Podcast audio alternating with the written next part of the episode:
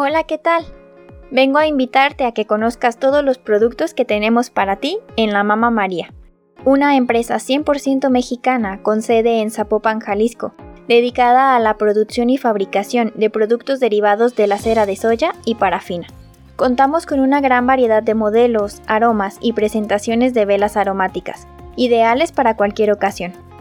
Síguenos en Instagram como arroba lamama.maría y en Facebook como velas.lamama.maría. O puedes enviarnos un WhatsApp al número 33 20 38 69 58. Comunícate con nosotros para realizar tus pedidos. Hacemos envíos a toda la República Mexicana. La Mama María, la Mama Hechos con mucho amor mexicano.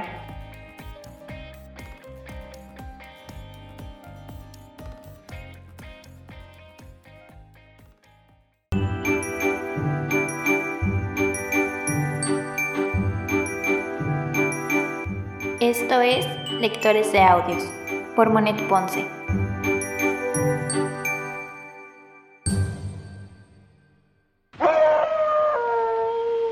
Tercera temporada. Octubre de terror.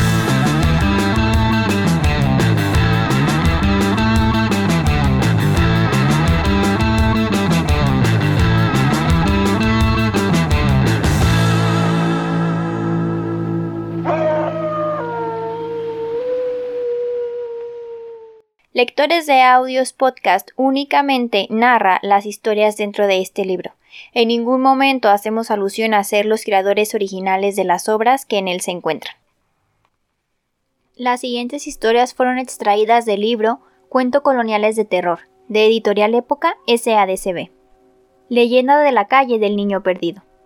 Una de las historias coloniales que originó el nombre de la calle Niño Perdido hoy eje central es la que ahora presentamos a nuestros lectores por ser la más aceptable y sobrecogedora. El suceso tuvo lugar en lo que hace algunos años fue la esquina Arcos de Belén y Niño Perdido. Ahí, en 1652, existía una languneta, y cerca de ella una casa grande, elegantemente construida a la que mucho tiempo después se llamó Casa del Apartado, ya que este lugar se destinó a apartar el oro y la plata. La casa era habitada por don Adrián de Villacaña, hombre entrado en años, viudo y padre de un niño de unos 8 o 9 años de edad. El pequeño Lauro de la Luz llevaba una vida pasible al lado de su padre. Disfrutaba de cierta libertad, ya que podía ausentarse de su morada para ir a jugar a los alrededores, especialmente a la laguneta, su lugar de recreo favorito. Ahí se encontraba precisamente el 30 de marzo de dicho año, día que sería definitivo para el rumbo de su existencia. Mientras que en la casa mayor se arreglaba y disponía todo con esmero para recibir a la persona que vendría de España, dos muchachas salían en busca del niño, apresuradas e inquietas, ya que el infante debía estar vestido con propiedad de acuerdo a la ocasión. Después de rodear la laguna y llamarlo a gritos, lo descubrieron en una de sus orillas. Niño Lauro, ¿en dónde andáis? Aquí, contestó el niño. No hagáis ruido, por favor, que espantáis a los peces. Pero si aquí no hay más que ajolotes. Aún así, no los espantéis. Vamos ya, venid, que vuestro padre os llama con urgencia. Está bien, está bien. El niño fue llevado ante su padre, quien lo miró con severidad. Pero mirad cómo traéis vuestras ropas, Lauro. Venís cubierto de lodo. Estaba jugando, padre, contestó el niño, aún malhumorado porque lo habían quitado de sus juegos. Bien, bien, dijo el padre, y dirigiéndose a una de las sirvientas ordenó. Aseadle y ponedle ropa apropiada para recibir a doña Elvira. Llevado de la mano por la muchacha, el padre no vio la cara interrogante del niño, quien preguntó ¿Por qué me arregláis con tanto esmero? Tendréis que estar correcto para recibir a vuestra madre. Pero mi madre está muerta, yo no tengo dos madres. La dama que llega hoy de España se casará con vuestro padre, niño. Por eso será vuestra madre. No, Nana Ricarda me ha dicho que mi madre está en el cielo. No tendré nunca otra madre. Entendedlo, no llamaré madre a esa mujer. Desde el momento en que doña Elvira descendió del carruaje, apoyada galantemente por don Adrián de Villacaña, el niño supo que, en efecto, esa mujer no podría ocupar el lugar de su progenitora Vestida con elegancia y sobriedad propio de una mujer madura, su talante denotaba claramente un carácter difícil. Su mirada, exenta de toda ternura, se posaba distante en la servidumbre, amable ante don Adrián, pero cuando miró al pequeño, desde su elevada estatura, su expresión endureció por completo. Comprendió que no lo adoptaría jamás. ¿Este es vuestro hijo? Y también será el vuestro, señora, contestó don Adrián. No se equivocaron quienes me dijeron que se parecía a su madre. Sí, se parece a la señora cuyo puesto venís a ocupar. Casaron de inmediato, y conforme el transcurso de los días, doña Elvira fue sintiendo el peso de su condición. Era la señora de la casa, cierto, pero venía a ocupar un lugar, como le había dicho su esposo, un lugar vacío. Así empezó a tomar mayor aversión al pequeño. Lo odiaba en silencio, al igual que la casa que habitaba, pues toda ella contenía la presencia de la difunta. El estilo y disposición de los muebles, los finos cortinajes, los candelabros y figuras de ornato, y especialmente el retrato de la mujer que ocupaba la pared central de la sala. El porte natural de la difunta, su belleza y la expresión dulce y sosegada que dominaba su rostro parecía una burla ante doña Elvira burla sellada a diario por el enorme parecido del niño con su madre. Esta observaba el cuadro con desdén, diciendo para sus adentros Ah, cuánto os odié desde siempre, tanto como odio a vuestro maldito hijo. Si no fuera porque anhelé ser la esposa de don Adrián, jamás habría venido a la Nueva España. Sin embargo, doña Elvira tuvo buen cuidado de no mostrar sus sentimientos ante el niño y menos a su esposo, de modo que, cuando llegó aquel fatídico día, fingió un enorme pesar y angustia ante su señor. Bendito Dios que habéis llegado, don Adrián. ¿Qué es lo que sucede? Vuestro hijo, el niño se ha perdido. No es posible. ¿Lauro perdido? Sí, señor mío, desde esta mañana no le encontramos. Hablad, insensatos, dijo a la servidumbre que allí se encontraba. ¿Dónde lo habéis visto por última vez? En casa, señor amo, contestó la sirvienta. Mas como le da por irse a jugar a la laguneta. Pronto, reunid a toda la servidumbre e id a buscar a la laguneta.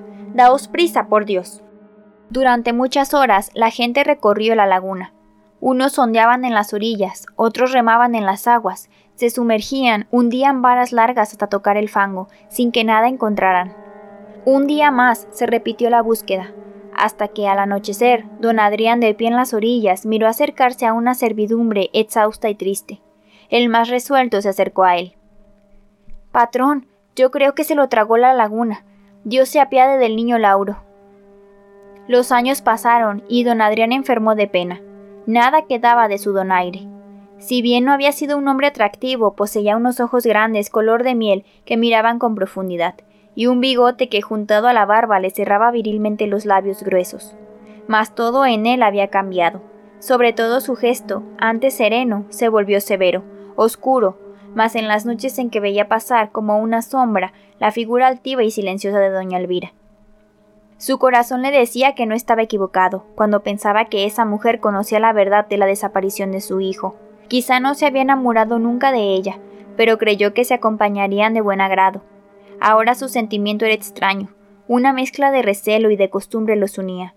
Mas el vínculo conyugal se hallaba roto. Apenas se dirigían la palabra. Encerrados en las frías habitaciones de la gran casona, doña Elvira se consolaba admirando sus bellos y costosos vestidos. ¿No os cansás de mirar esos trajes, mujer? No. Dejadme en paz, ya que nunca los usé. Siempre soñé con mostrarlos en reuniones y en saraos, pero nunca me invitasteis. A gracia de... Si por la pena que me causa la desaparición de mi hijo, no os lo puedo negar. ¿Y qué culpa tengo yo de eso? No lo sé, señora, no lo sé.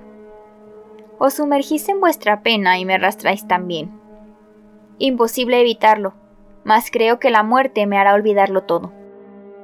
Dos años después, don Adrián vio cumplido su deseo. Murió a causa del dolor, dice la leyenda. Mucho tiempo después se acercaba en dirección a la casa un carruaje, cuyo cochero llevaba como pasajera a una muchacha llamada Dorotea, sobrina de una de las criadas más antiguas, que había sido llamada por esta para entrar en el servicio de la casa. Expectante y un tanto insegura por ser la primera vez que se alejaba de su hogar, la muchacha recibió en boca del cochero los indicios de lo que sería su terrible experiencia en la casa mayor. Así que vais a servir en casa de doña Elvira de Zúñiga. Dios nos ampare, muchacha, no duraréis mucho tiempo. ¿Por qué decís tal? contestó asombrada Dorotea. No digáis una palabra de esto, pero dicen que esa vieja está poseída del demonio, y más que por el demonio, también por los fantasmas. Dios alabado. Cuidaos mucho, y decidme, ¿habréis traído consigo una reliquia? La llevo atada al cuello. Bien, no os despeguéis de ella, os hará mucha falta. Y en cuanto a la vieja, tenedla bien vigilada. Con tan malos augurios, la joven llegó a la casa en cuya puerta de entrada le esperaba un criado. Este la condujo hasta la cocina donde su tía Casilda le aguardaba.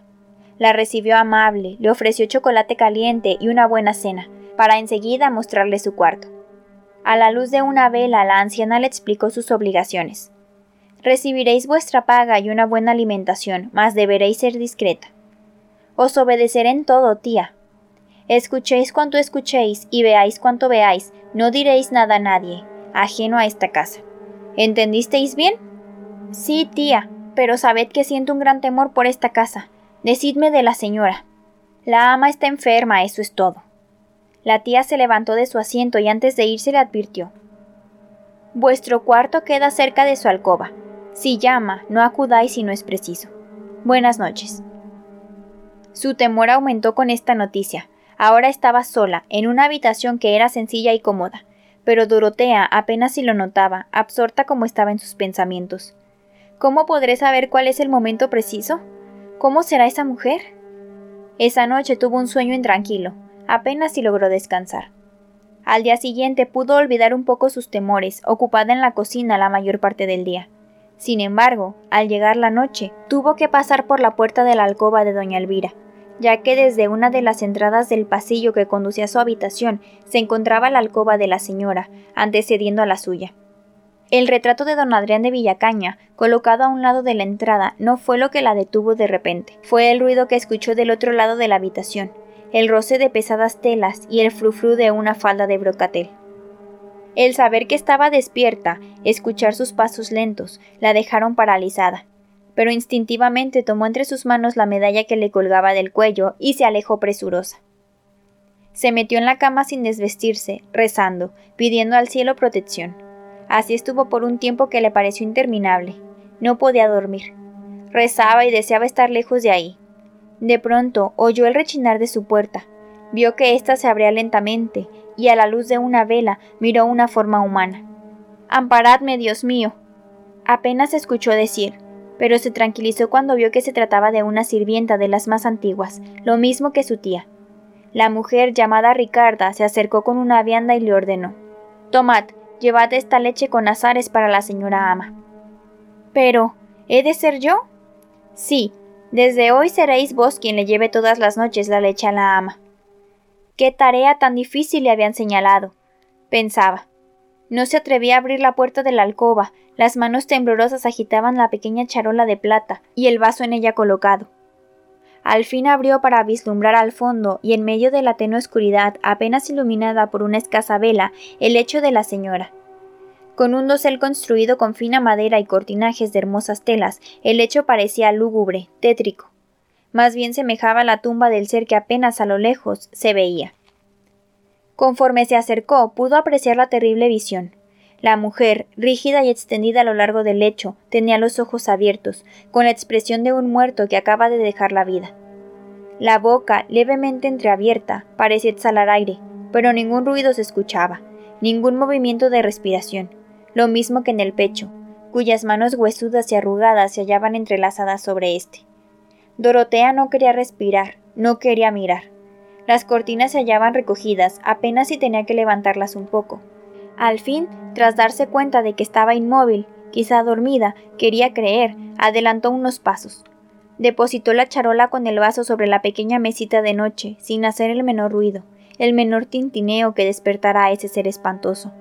Pero entonces una mano fría, delgada, oprimió con fuerza la muñeca de su mano. Como un espectro, la mujer apareció ante ella violenta, con los ojos amarillentos que parecían desprender llamas, y sin dejar de oprimir su mano, le dijo ¿Por qué andáis diciendo que yo maté al niño? Decidme, pequeña criatura. Ante la insólita pregunta, la muchacha no supo qué decir. Responded, ¿por qué andáis diciendo que yo maté al niño? Por amor de Dios, señora, yo no dije tal. Os sacaré los ojos, os arrancaré la lengua con mis uñas, muchacha embustera. Doña Elvira persiguió a la sirvienta que echó a correr rumbo a la puerta. A sus gritos acudieron las viejas sirvientas que dominaron la situación enseguida. Vamos, señora ama, calmaos, descansad, nadie os volverá a molestar. Al día siguiente, muy temprano, Dorotea buscó a su tía, resuelta a marcharse. La vieja Casilda, que en ese momento se ocupaba de arreglar las plantas de una jardinera en el corredor exterior de la casa, escuchó con paciencia su decisión. Mas antes de contestarle, apareció tras de ellas una sirvienta que dijo fríamente Ya no habrá necesidad de que os marchéis. La señora ha muerto. Con la promesa de irse juntas una vez que llegara la persona que sería cargo de la casa, su tía le pidió ayuda con el arreglo de la alcoba de la difunta, a lo que tuvo que acceder Dorotea. Iba temerosa, pero a la vez una curiosidad morbosa la impelía. Cuando entró en la alcoba, el vaho de la muerte aún impregnaba el lugar, pese a los ventanales abiertos y las cortinas corridas, que permitían la entrada libre a la luz y el aire.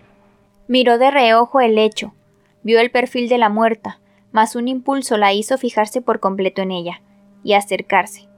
La anciana yacía en su lecho, rígida, pálida, vestida con las mismas ropas que la noche anterior. Sus ojos desmesuradamente abiertos no albergaban expresión alguna. Dorotea tuvo que esforzarse por concentrarse cuando su tía le ordenaba sus ocupaciones. Se animaba en parte por la presencia de los demás sirvientes, que sin mayor emoción preparaban a la muerta. Un día después, tras el entierro, dispuesto por las ancianas sirvientas a falta de un patrón, todo volvió a la normalidad. En ese pesado ambiente de encierro, a esa opresión que lo envolvía todo con su halo de muerte y terror, y que iba creciendo conforme llegaba la noche. Cuatro meses hubo que esperar hasta que por fin llegó don Tomás de Villacaña, hermano del finado don Adrián. Una vez que tomó posesión de la finca, don Tomás determinó que la casa sería clausurada, liquidó a la mayoría de los sirvientes y reunió a las viejas criadas a quienes dijo Habéis servido a mi hermano y a doña Elvira fielmente. Os gratificaré espléndidamente no pasaréis apuros en vuestra vejez. Gracias, caballero, os agradecemos infinitamente, respondieron Casilda y Ricarda. Apuraos, pues, que mañana cerraremos la casa y nos marcharemos todos. Todo estará listo, señor amo. Tras la muerte de doña Elvira, la muchacha seguía ocupando la misma habitación que le destinaron desde su llegada. En su momento pidió a su tía que le permitiera quedarse en otro lugar, pero ésta alegó que la difunta descansaba en paz, y como al parecer así ocurría, la muchacha al fin se acostumbró. Llegada esa noche, la última en esa casa, la limpieza y el orden de muebles y objetos, así como los preparativos para el viaje próximo, habían agotado a la joven. Sus sentimientos oscilaban. Sentía una gran alegría por retornar de nuevo a su hogar, con su familia, sus conocidos. Una sensación de descanso la embargaba, a sabiendas que al fin dejaría esa casa, con sus terribles recuerdos y sin embargo experimentaba una gran angustia, como si algo extraño empezara a invadir la casa, algo más allá que su atmósfera lúgubre, que su olor a encierro y humedad. Era como una presencia viva. Trataba de sacudirse esos pensamientos que le afectaban precisamente a esa hora en que caminaba por el pasillo rumbo a su habitación, cuando de pronto, al pasar por la puerta que tanto temía, percibió con mayor fuerza esa presencia. Sin poder avanzar, quedó recargada en la pared, cuando escuchó del otro lado de la alcoba de la difunta un ruido de pasos, pesadas telas y el frufru de una larga falda de brocatel. Entonces volvió el rostro y la vio. Doña Elvira salía de la habitación envuelta en una luz extraña que destacaba su rostro macilento y al mismo tiempo daba fulgor a sus ojos de muerta, a su expresión decidida. Llevaba una llave luminosa en la mano y sujetándola con fuerza, sin notar la presencia de la joven, se alejó, caminando pesadamente hasta el fondo del pasillo. Al llegar ahí, tomó la llave y abrió una puerta para desaparecer tras ella. Dorotea perdió el aliento, no supo cómo fue que gritó, enloquecida. El fantasma de doña Elvira. Dios nos aguarde. A los gritos acudieron las sirvientas y don Tomás. ¿Qué sucede, muchacha? ¿Por qué gritáis de esa forma?